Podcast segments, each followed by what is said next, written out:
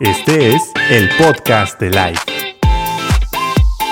Hola amigos, bienvenidos al podcast de Life. Qué gusto que el día de hoy estés sintonizado con nosotros en este espacio que creamos especialmente para ti.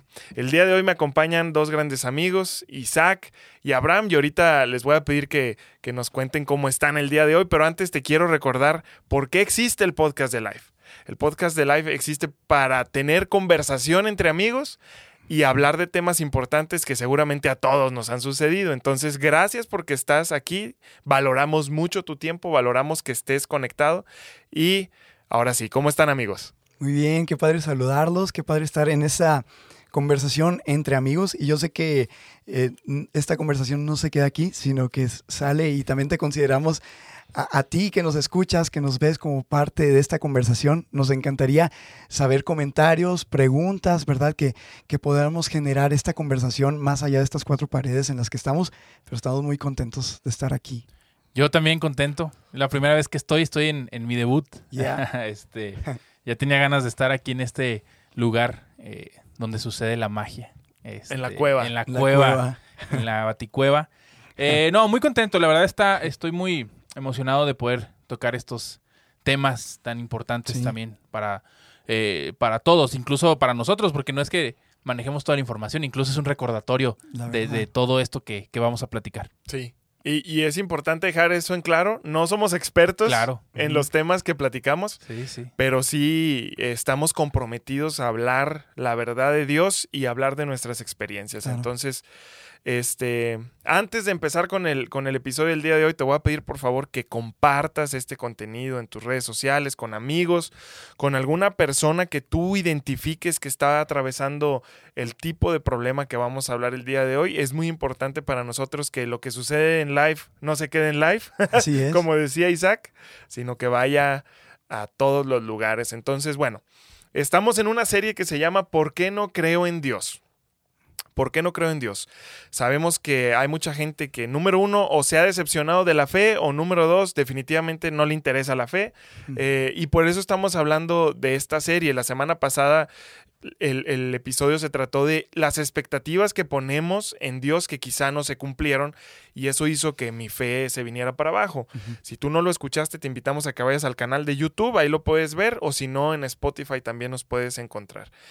Y el día de hoy vamos a hablar de un tema que realmente es súper, súper duro, muy delicado y queremos tener mucho cuidado eh, al hablar de este tema, pero queremos hablar de este tema porque reconocemos que todos, yo estoy seguro que todos hemos pasado por esto. Y vamos a hablar de líderes, experiencias que tuvimos con líderes, maestros, directores de alabanza, pastores, como se llamen, malas experiencias que llevaron a que nuestra fe se viniera para abajo. ¿Cuál es el problema? Que muchas personas se acercan a la iglesia buscando cariño, buscando protección, buscando aceptación y por alguna mala experiencia, eh, pues resulta todo lo contrario.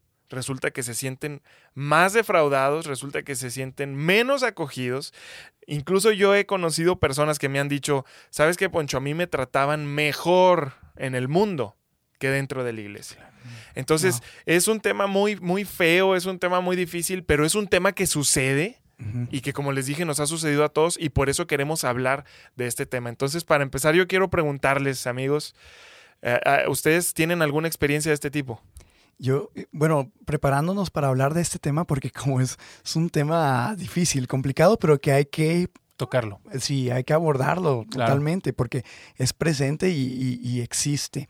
Este, yo primeramente sentía el, el extender gracia este, a aquellos líderes eh, que en lo personal a mí de alguna manera este, me han afectado, ¿verdad? O sea, me han lastimado o cualquier experiencia negativa que yo he tenido, porque yo también, este, como líder, eh, yo sé que he lastimado también y también pedir perdón, aprovechar este, este medio para pedir perdón a quienes yo he lastimado de alguna otra manera o que no he dado un buen ejemplo en cuanto al liderazgo, pero extender gracia a aquellos líderes que de alguna vez, de, de alguna manera tuvimos algún desacuerdo o algo en el pasado y agradecerles a los líderes quienes han estado sembrando en nuestras vidas que nosotros sabemos no seríamos quienes somos el día de hoy, por aquellos buenos líderes que también hay que reconocer que Dios ha puesto en nuestros caminos, que nos han impulsado a, estar donde hoy estamos, ¿verdad? Entonces, bueno, ya dicho eso, la, experiencia que yo tengo es una experiencia en donde la visión eh, de la iglesia en la cual yo estaba sirviendo, este, era diferente en cuanto a la visión personal que yo, yo tenía, ¿verdad? En esa etapa de mi vida. A lo que voy es que no es una mala visión la que esta iglesia tiene, porque es una visión respaldada por Dios, que, que podemos ver que hay personas que van, hay personas que están creciendo ahí espiritualmente, están conociendo incluso a Dios por primera vez, están conectando con Él, pero que a lo mejor yo en, en mi visión personal, en la manera, a lo mejor en que yo eh, podía ser de servicio para, para esta visión, pues eh, no coincidíamos al 100%. Obviamente en, en, aspectos y en puntos sí, pero llegó un punto en donde hubo esa confrontación en donde, oye, pues es que nosotros vamos para acá y nosotros sentimos que tú vas para allá y por lo tanto, pues como que no te sentimos que te has puesto la, camiseta bien puesta. Pero en, cuando se están dando este tipo de conversaciones en desacuerdos, que lo hemos visto no solo en la iglesia, sino en, en el trato con otras personas diario, que cuando hay desacuerdos, muchas de las ocasiones se dicen cosas que no se debieron de haber dicho. Claro. Y ahí es donde vienen esas lastimaduras y eso es lo que yo siento que tanto eh, de los dos lados, tanto de allá para acá y yo para ellos, eh, fue como difícil lo que se dijo, que, hubo esa, esas heridas, que bueno, que Dios ha, hecho este proceso de, sanidad y, de hecho somos amigos, ¿verdad? Pero siento que en esos momentos es difícil. A mí me pasó que desde chavito, bueno, eh, yo toco aquí en, la, en la alabanza, este, y desde niño a mí me gustó como esta parte musical. Y, desde que tenía creo que 13, 14 años, ahorita este, tengo 29 aunque no parezca, parezco 36, este, pero desde que tenía como 13, 14 yo empecé a tocar en, la iglesia donde yo estaba, donde la iglesia donde literalmente yo nací ahí y empecé ahí a estar involucrándome más y más en, en el área musical. Hasta los 25, 26 más o menos, tal vez 27, donde por cuestiones laborales ya no podía asistir. Entonces empieza a haber este como sentimiento de, decir, es que eres un irresponsable, etcétera, etcétera. Y, la verdad es que eh, en su momento, claro que pega, porque dices, oye, todo lo que estuve yo ayudando, eh, y no por buscar reconocimiento, porque no es como, no, no, no haces las cosas por buscar algún tipo de reconocimiento, pero luego también dices, oye, no seas gacho, todo lo que estuvimos trabajando y, por una partecita emites un juicio. Y gracias a Dios, eh, no, yo no me fui a otro lado. Como dices, Poncho, hay gente que incluso sé de personas también de que hasta por el saludo se han llegado a sentir. Sí. O sea, gente que llega a la iglesia y quisiste saludar al pastor y el pastor se volteó porque cualquier otra cosa le llamó su atención para allá y tú en ese momento le dijiste buenos días y le, hiciste así. Y no te y vio. El, y el pastor no te vio y, no, no, te saludó. Y hay gente que se ha ido por eso. Y es gente que, se ha ido lastimada y ha encontrado refugio en otros lados que no es como el mejor lugar para encontrar refugio. Eh, fíjate, el, a mí me pasó algo, bueno, me ha pasado de todo. y, y en diferentes etapas de mi vida, o sea, desde que inicié en la iglesia hasta hasta el día de hoy. Gracias a Dios, el día de hoy tenemos un líder con un gran corazón y tenemos un líder que, que su intención y, lo que él trata de hacer es con temor de Dios y tenemos un líder de verdad excepcional que tiene cuidado de la gente, etcétera. Pero sí a lo largo de toda mi vida, de todo mi caminar con, con Dios, me he topado con muchas circunstancias, con experiencias feas, con líderes muy buenos, con líderes que me aterrizaron muy feo, este, pero yo quería decirles algo importante. Muchas veces, bueno, primero tengo que poner esto en claro. Hay líderes que siguen a Jesús, que tratan de seguir los pasos de Jesús y que tratan de seguir el ejemplo de Jesús tal cual, pero al final de cuentas ellos no son Jesús. Exacto. Entonces va a haber errores, va a haber situaciones en que ni siquiera esperaban, como los saludos que ahorita tú decías, y luego van y le reclaman al pastor, ¿verdad? Que es que no me saludaste, pues, pues espérate, o sea, claro. qué día? Exactamente. y, no, no, no llegamos a pensar en que somos humanos. Claro y que hay situaciones, también los pastores y los líderes traen cosas en su cabeza, tienen dificultades y muchas veces nos decepcionamos por cosas que no deberían, pero hay personas que siguen los pasos de Jesús y que tratan de hacer exactamente lo que Jesús hizo y, tratan a su iglesia con amor y tratan a las personas con amor, pero también hay otro tipo de personas que, que, realmente su intención no es seguir los pasos de Jesús.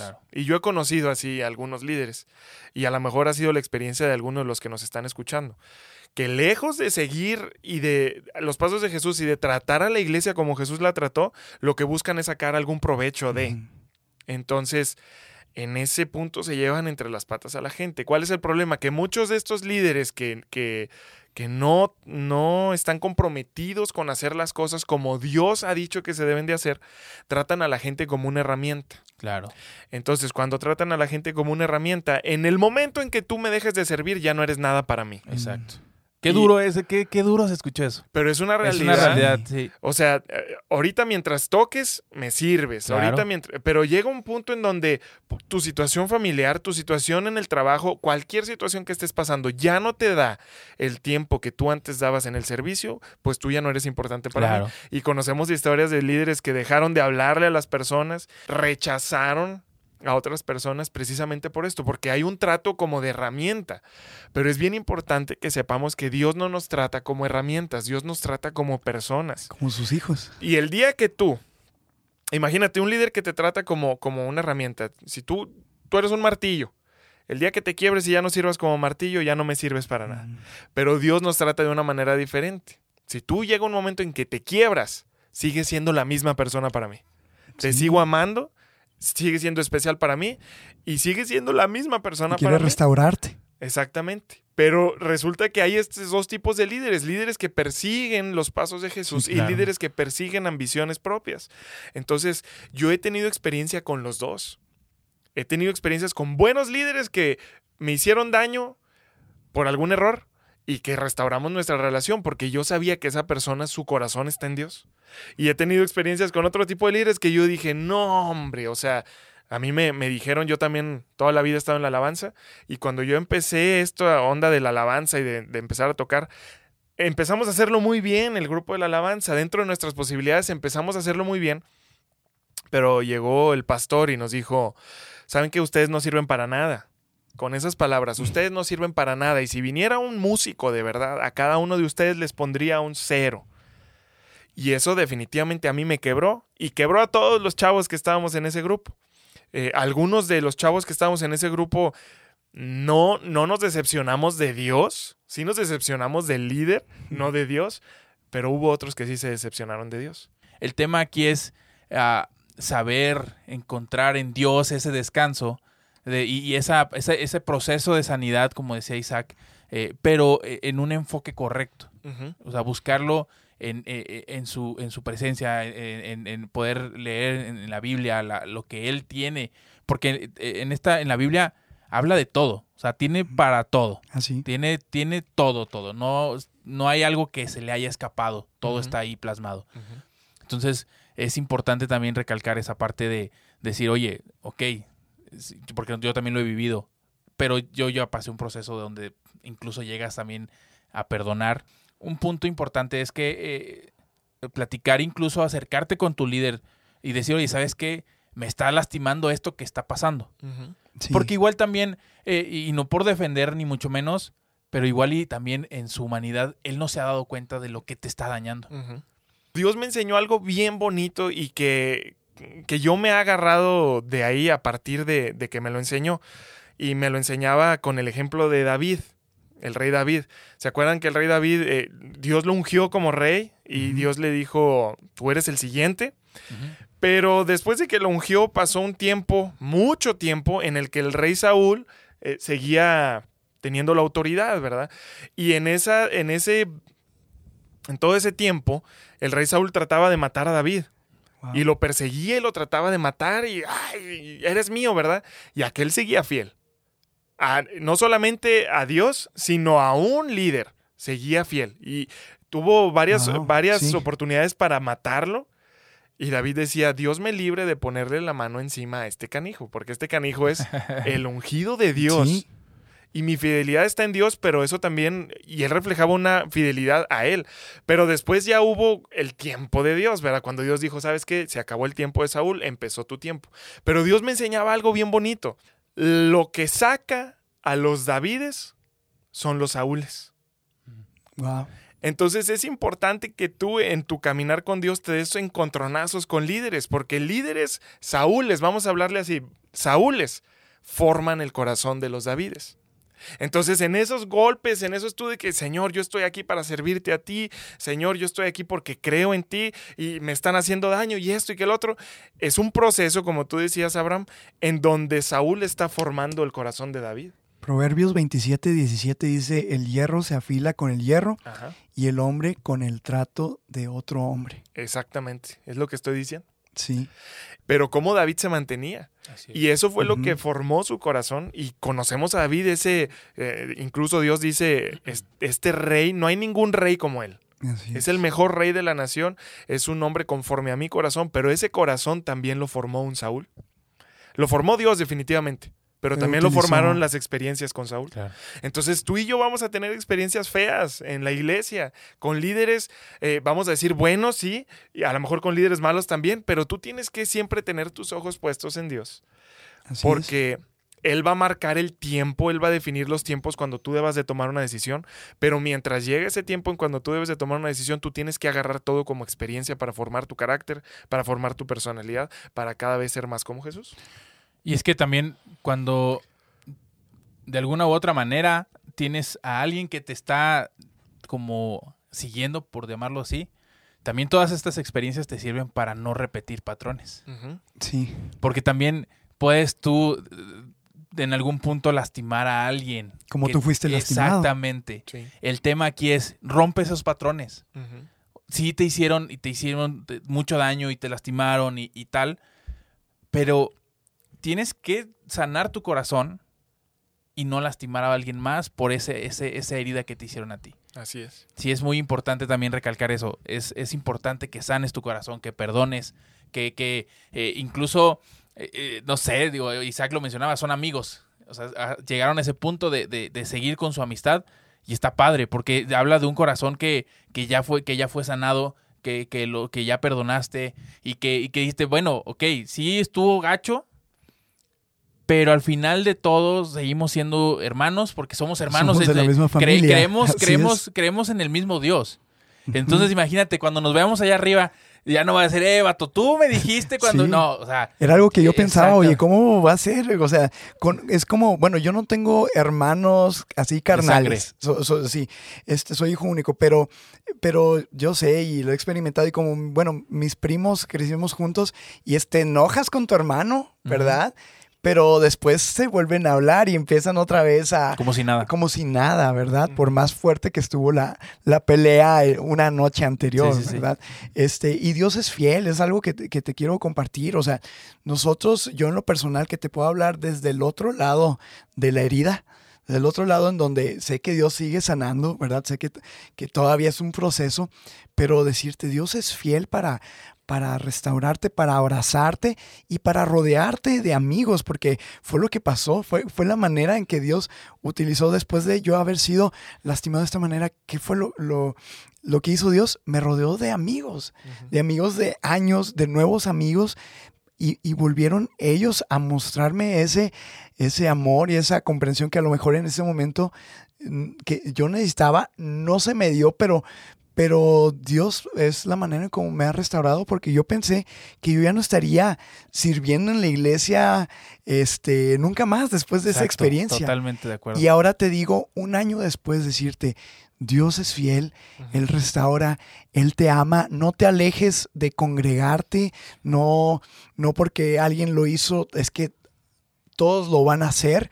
Deja que Dios sane tu corazón y vuélvete a acercar a hijos e hijas de Dios, líderes que Dios va a poner en, tu camino para ayudarte en ese proceso. Incluso sería padre invitar, si, si tú estás pasando por algo, puedes enviar un mensaje la verdad, mira, yo también en ese punto que ahorita que lo mencionas dije, tienes toda la razón. O sea, rodéate.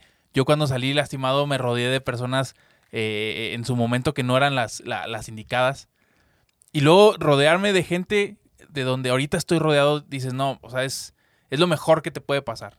Sanas tu corazón, te apoyan. Sí. sí. se siente una renovación interna y una renovación en, esta parte de querer seguir sirviendo a Dios. Sí. Eh, una, una, parte importante es ver eh, el corazón de Dios en este aspecto, porque Dios condena muy, muy fuerte a los líderes que maltratan, vamos a llamarlo a los pastores que maltratan a su rebaño. Ok. ¿Verdad? Este, Dios es muy fuerte, ¿por qué? Y se los quiero mencionar en Ezequiel 34 habla de cuatro tipos de personas. Dice, no han cuidado a los débiles, no se han ocupado de los enfermos, no han eh, vendado a los heridos y no salieron a buscar a los descarriados. Y empieza a hablar de los líderes o pastores y les dice, están haciendo todo lo que no deberían de hacer. Y el juicio va bien fuerte para ustedes. Entonces, yo quería mencionar esto porque no creas que el corazón de Dios es lastimar. No. No, porque un líder lastimó significa que Dios es así. No porque un líder te hizo daño significa que Dios es así. Realmente Dios eh, quiere cuidar tu corazón. Dios te ama y quiere restaurarte. Y aquí más adelante en Ezequiel 34, después de que empieza a decirle eso a los pastores, se la bañaron y ahora mi juicio va contra ustedes porque no supieron cuidar a mi rebaño. Él le dice al rebaño, y quiero que ustedes sepan que yo soy su pastor. El buen pastor. Yo soy su pastor. Por eso lo mejor que podemos hacer es refugiarnos en Dios. Y refugiarnos en Dios es precisamente lo que ustedes dijeron ahorita. Definitivamente ir a su presencia, sí. Sí. Pero refugiarse en Dios es seguir yendo a la iglesia, rodearte de buenos amigos cristianos, este, recibir consejo de personas que sabes que te van a dar un buen consejo. Eso es refugiarte en Dios. Y de esa manera Dios te va a mostrar su amor, su cuidado, su cariño. Pero las personas, los líderes, los pastores que tienen un maltrato, Dios dice, yo no estoy de acuerdo con eso. Y no quiero que el rebaño piense que eso es con lo que yo estoy de acuerdo y que yo soy de esa manera, yo soy completamente diferente. Eso nos da la garantía de que a pesar de tener experiencias difíciles con gente que toda la vida la vamos a tener, y yo también quiero disculparme porque yo he metido las patas muy feo también, eh, pero, pero eso te da la garantía de estar protegido y seguro. Cuando tú estás yendo a Dios, eso te da esa garantía. Él es el autor y el consumador de nuestra fe. Él es el buen pastor, ¿verdad? Y fuera de Él es como nosotros, nuestra aspiración es llegar a ser como Él, que estamos en ese camino, que fallamos, pero bueno, te invitamos, no te alejes, acércate a Dios. Él quiere redimir cualquier herida, quiere sanar cualquier herida, dejarte eh, libre de cualquier eh, resentimiento, porque luego se nos queda y, es algo súper pesado de llevar. Suelta todo eso eh, a, los pies de, tu Padre Celestial. Y hay otro punto súper importante que quería platicar con ustedes, porque eh, hablando de experiencias que hemos vivido, encontronazos con líderes y con pastores, yo he visto que, bueno, personas pierden su fe, sí, pero también hay personas que no necesariamente pierden su fe, siguen creyendo en Dios, pero dicen, ya no voy a seguir a un líder ni a un pastor. Dios es mi mm. único líder, Dios es mi único pastor y yo con yo por mi cuenta con él, ¿verdad? También me gustaría platicar de eso bueno, sí. porque porque no es lo que Dios dice. Ah, bueno, este, hay un dicho de la vieja escuela que dicen que en el cristianismo no hay llaneros solitarios, no deberían de haber. Y, nunca es bueno estar solo. O sea, y no hablo de pareja sentimental o demás, hablo en general. O sea, no es lo mismo vivir un proceso de sanidad interior eh, después de haber vivido. Exactamente, después de haber vivido una, una herida en tu corazón de este tipo, a, que, a vivirlo con, rodeado de gente que te puede apoyar. Y gente que, que sabes que, que tiene ese corazón para poderte ayudar. Eh, me acuerdo cuando yo estaba viviendo este proceso, justo estaba atravesándolo así de la mitad, y de repente me habló este vato me mandó un mensaje por Facebook. Y, nunca le contestaba porque siempre me hablaba para venderme cosas. sí, sí me dijiste. Cuéntales específicamente qué te vendía. chorizo. Entonces yo estaba... Qué rico para el huevito. sí. Me acuerdo que estaba trabajando y me llega un mensaje de Facebook y me dice... Eh, coloquialmente me dice... Eh, perro, ¿quieres chorizo? Y, le, y, me dice, ¿me vas a comprar o no? ¿Vas a querer o no? Eh, eh, me pasó así, así. Creo que eso fue como dos semanas antes. Entonces, después de esas dos semanas, me dice, oye, este, ¿qué onda? Me platicó del, proyecto de acá y de lo que estaban viviendo y lo que, y, la visión que tenían y, el proceso que estaban viviendo en ese momento aquí. yo le dije, va, ¿cuándo tengo que ir? Me acuerdo perfectamente que fue, le dije, ya, ¿cuándo voy?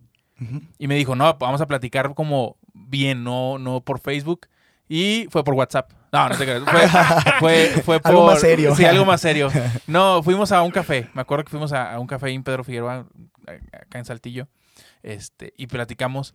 Y desde ese momento se nota la visión de las personas, incluso de la iglesia. En su corazón. Exactamente, porque él tiene, él y Andy tienen como esa visión súper, súper eh, arraigada, que el Paz Alex eh, lo ha ido como eh, pasando y, se nota la forma en la que ellos trabajan. Y la verdad es que es un, fue un cambio totalmente drástico, un cambio de 360 grados. Ah, no, de 180, 180. grados. Eh, porque al final de cuentas hay gente que, quiere procurarte. Y hay gente que, quiere siempre lo mejor. Y, sí, obviamente va a haber errores, como dices, y ya lo hemos dicho muchas veces, van a seguir habiéndolos. Pero sí es encontrar gente que te sume y no te reste. Entonces, y más en esta área, es muy importante. Miren, déjenme les leo lo que dice Hebreos 13, 17. Dice, obedezcan a sus líderes espirituales. Aquí Dios está hablando de algo súper claro. Es importante y viene de parte de mí establecer líderes y pastores. Y es importante que tú los obedezcas. Obedece a tus líderes espirituales y hagan lo que ellos dicen. Su tarea es cuidar el alma de ustedes y tienen que rendir cuentas a Dios. Entonces, Dios es bien claro y, Él dice, yo estoy de acuerdo, yo lo establecí así, o sea, los líderes, los pastores, los maestros, los líderes de alabanza, etcétera, yo establecí un orden y ellos están para cuidar a todo el rebaño. Hebreos 13:7. Acuérdense de los líderes que les enseñaron la palabra de Dios, piensen en todo lo bueno que haya resultado su vida y sigan el ejemplo de su fe. Y a mí me llama mucho la atención este versículo porque dice, piensa en todo lo bueno que haya resultado de su vida. Y si en todo lo que resultó su vida tú te das cuenta y dices, ahí no está el carácter de Cristo formado, entonces definitivamente tú tienes que ir a un lugar en donde sí haya una persona que digas, ese es el carácter que yo quiero seguir. Y es que también es un llamado a los que tienen un liderazgo. O sea, está durísimo eso que dice la Biblia. Está muy, es, una responsabilidad enorme el tener un liderazgo. No es nada más quererte llamar líder enfrente de todas de las masas, por así decirlo, y, que te reconozcan. Exactamente. Porque más adelante va a haber, te van a pedir, eh, nos van a pedir o les van a pedir eh, cuentas de qué fue lo que hicimos con ese liderazgo que se, que se te otorgó, porque ni siquiera es algo que tú te merezcas. Sí. O, eh, que, que, que, tengas la capacidad de hacerlo. No, no, no, no somos nada. Sí. Dios en su infinita gracia dijo, ese vato que no hace, o sea, que, nadie lo quiere, lo voy a poner. Así como Israel, ¿no? Exacto. Siempre como, hace eso. Como Israel, que era el pueblo más pequeño e insignificante, dijo, ese yo, yo quiero, yo lo escojo. Así nos escogió a nosotros. Y, y si hay un líder por ahí que nos está escuchando, sí es, como un consejo que no nos pediste, pero, sí, sí, cuidemos lo que hacemos. Cuidemos lo que hacemos y, cuidemos el, eh, el no lastimar a, otras personas eh, por medio de nuestro liderazgo o del liderazgo que estás ejerciendo. Estaba recordando, este, pues, Corintios, primera de Corintios, capítulo 13, ¿verdad? Porque el carácter que estamos buscando en los líderes, que, nosotros debemos de procurar como líderes y buscar en un líder es un carácter de amor, ¿verdad? Me llama mucho la atención cómo empieza el capítulo 13 eh, de Primera de Corintios que dice, tú puedes ser, parafraseado, un súper eh, predicador, un súper músico, súper carismático, puedes hablar lenguas angelicales, ¿verdad? Pero si no tenemos amor, de nada sirve, ¿verdad? Si no amamos a las personas como Dios las ama, es como, no, o sea, de nada sirve los, esos dones que Dios nos ha dado, como ahorita lo decía Abraham, no para servirnos a nosotros mismos, sino para servir a su iglesia. Así es. Y si es una responsabilidad súper grande, la verdad, de, de hecho, Santiago dice, no les conviene a muchos ser maestros. Ser maestros. tener un puesto de liderazgo porque el juicio viene bien duro para ellos por la responsabilidad que hay. Entonces, ya para no, no, tardarnos tanto en este tema, seguramente vamos a volver a hablar de cosas así después, pero queremos resumirte todo en, en, en, que tu fe tiene que estar puesta en Jesús. No en las personas, no en los líderes. Tu fe tiene que estar puesta en Jesús, pero también tú tienes que tener la madurez, la sabiduría y una relación fuerte con Dios para saber y decidir a qué lugar ir. Así es. A qué líder seguir. Otra cosa, si te hicieron daño, es importante que tú sanes. Es importante y la manera en que vas a sanar es en la presencia de Dios, en los brazos de Dios, a la manera de Dios. ¿Y cómo es eso? Vimos hace rato lo que ustedes comentaban. Es claro en tiempos de oración, en su presencia, pero también rodeándote de gente correcta, amigos cristianos, consejeros cristianos. Entonces, decepciones vamos a tener y vamos a tener toda la vida líderes van a fallar, vamos a fallar toda la vida. El asunto es quién está persiguiendo los pasos de Jesús. ¿Quién está formando el carácter de Jesús en él? Porque esas personas son dignas de seguir. Eh, Dios es bueno, como decía Isaac. Dios es bueno. Él, él, hasta hoy ha sido bueno, siempre va a ser bueno.